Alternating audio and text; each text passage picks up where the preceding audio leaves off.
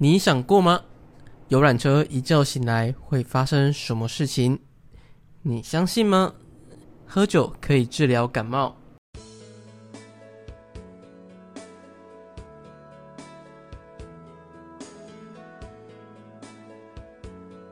大家好，我是 Coco，今天来把上次内蒙的坑接续下去。如果喜欢的话，一样可以帮忙订阅、分享小铃铛。好了，废话不多说，就让我们回到二零一五年的内蒙。还记得那是一天万里无云的日子，在吃完蒙古大夫的药后，我们就驱车从呼尔浩特前往西拉木仁草原，准备进行我们的蒙古包初体验。出上的时候，听着导游绘声绘影的介绍着成吉思汗他的丰功伟绩啊，到努尔哈赤如何神勇的实现了女真各部落的统一，奠定大清王朝的基础，帮助我们迅速了解当地的历史文化，也看到了许多同学频繁的点头，然后深陷于梦乡的怀抱，偶尔还可以看到几头羊漫步悠闲的走在云端，轻松悠闲的氛围。渲染了所有的团圆。然而，就在这时，听到有同学大声的尖叫：“是牛哎，牛牛！”全部的同学都挤到同一边，兴奋的在窗户旁边喊着，让车子都倾斜了。看到这样子的情况，司机只好拜托我，让同学不要这样，这样真的很危险的。导游还私下的问我：“Coco，台湾是不是比较穷啊？”连牛都没有，不然他们怎么这么兴奋呢？还是我们等下晚餐加一些牛肉菜下去好不好？被导游尴尬的这样询问，我也是好好的跟他解释，我们台湾的政府很有潜力，半导体全世界最强，只是城市小孩他们比较少看到动物啦，所以会比较兴奋。经过了这个小插曲，加上导游的不断催眠，大家也逐渐。进入了梦乡，然而在睁眼时，车子已经停下来了。原来是前面雾太浓了，伸手看不见五指。还好车上的大家都睡得东倒西歪，情况也在一小时左右就解决了。我们也顺利的抵达今天的目的地——蒙古包。在欣赏了蒙古的摔跤还有马术表演之后，我们也品尝了草原的响宴——烤全羊餐。还有它的蒙古烤肉串，真是一绝啊！也顺便跟大家说一下，我们去的时候，除了在蒙古包内，它的厕所啊是比较现代化的，跟比较新式的。当地人他们上大的通常都是到距离蒙古包大概两百公尺远的公厕，外观就像几片大石板，它这样一层一层一层堆起来，然后在里面再挖几个坑，里面没有灯，也没有门，也没有隔板。那阳光呢？只有早上照得进来。在这里，你可以边尬赛边跟隔壁的聊是非，但是要特别注意一下啦，因为几天前才有人抽烟抽到忘我，一个没注意掉下去坑里面还骨折了。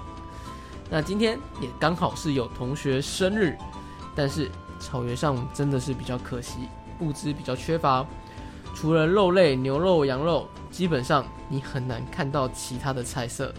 甜点更是想都不要想，只有马奶酒还有奶酪。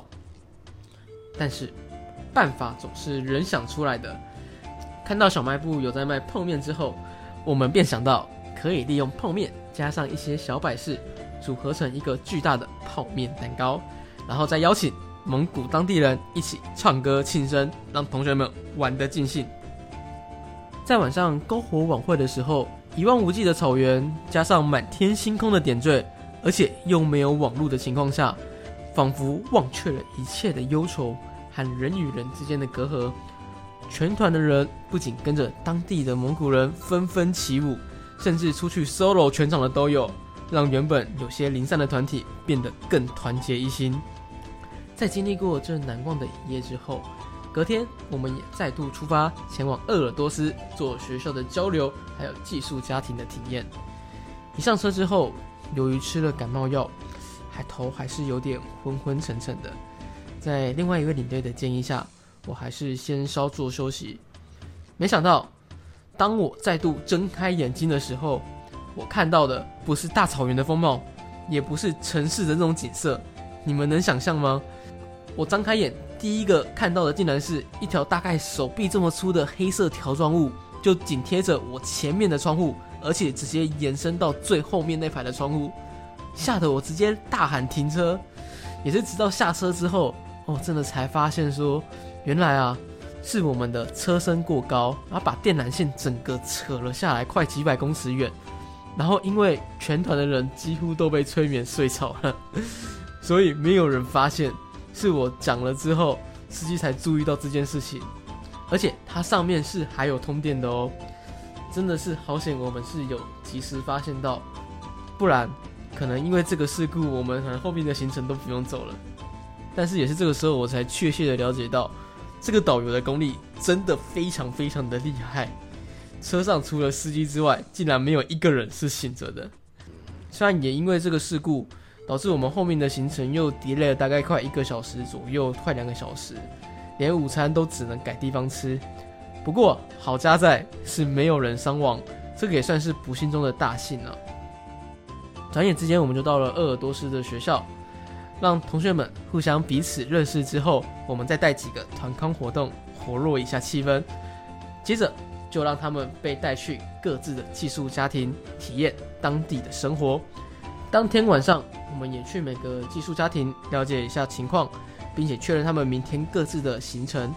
但是大家给我最多的反应和回馈，竟然是房间太大。而且那个床可以滚来滚去，太舒服了，而且不想回家。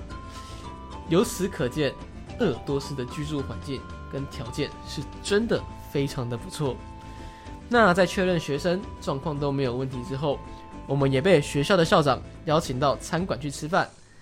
那时的我，即使吃了感冒药和蒙古药，身体还是极度的不适，咳嗽和鼻塞的情况不仅没有改善。而且是更加的严重。你们也知道，在大陆那边吃饭配酒是基本的餐桌礼仪，而且校长他都已经朝着我走过来敬酒了，没有办法，我也只能意思意思喝个几杯。没想到训导主任和各个师长啊，他们看到校长这边都来跟我们敬酒了，他们也来敬了。而且一个训导主任还跟我说要教我怎么喝酒，边指着我跟我说：“来看清楚。”这个是嘴，这个是酒。喝酒最难的事情啊，就是把嘴张开。虽然我本身不喝酒，而且酒量又极差，一口脸红，两口就醉，三口不省人事，就是在形容我。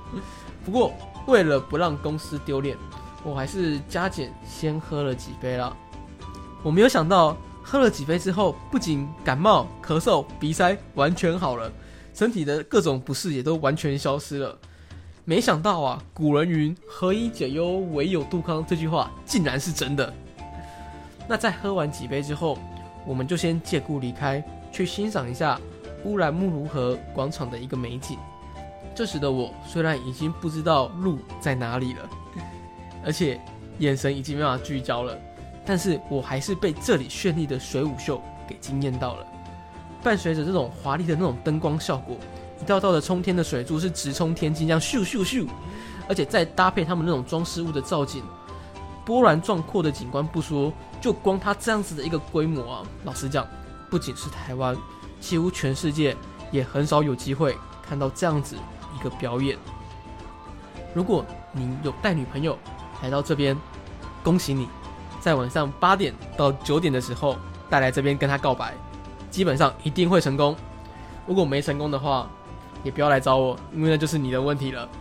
而且这座城市相对来说人也比较少，不会有堵车、难找车位或是排队的困扰，可以让你们尽情的享受二人世界。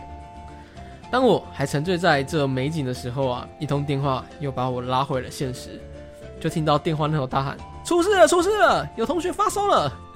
听到这个消息，我也是急忙的快点赶过去处理，好险！在吃完药的隔天，他就没事了，也算是不幸中的大幸啊。隔天中午，当他们要离开寄宿家庭的时候啊，每个人都哭哭啼啼的，其实就足以看出，大家真的都是不忍分离了。在车上听着他们诉说着寄宿家庭的生活，像是有人相约去踢足球，有人一起去看成吉思汗陵，还有人一起去逛街，更有人竟然说去看房子。每个人的生活都不一样，但是只有一点大家是相同的，那就是这已经是他们珍贵的回忆之一了。虽然旅途中难免会有不舍，但是分离也是我们必须要学习的一课。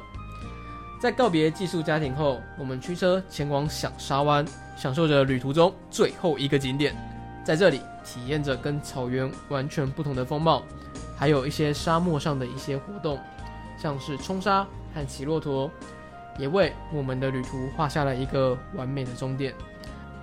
在搭火车回到北京的路上。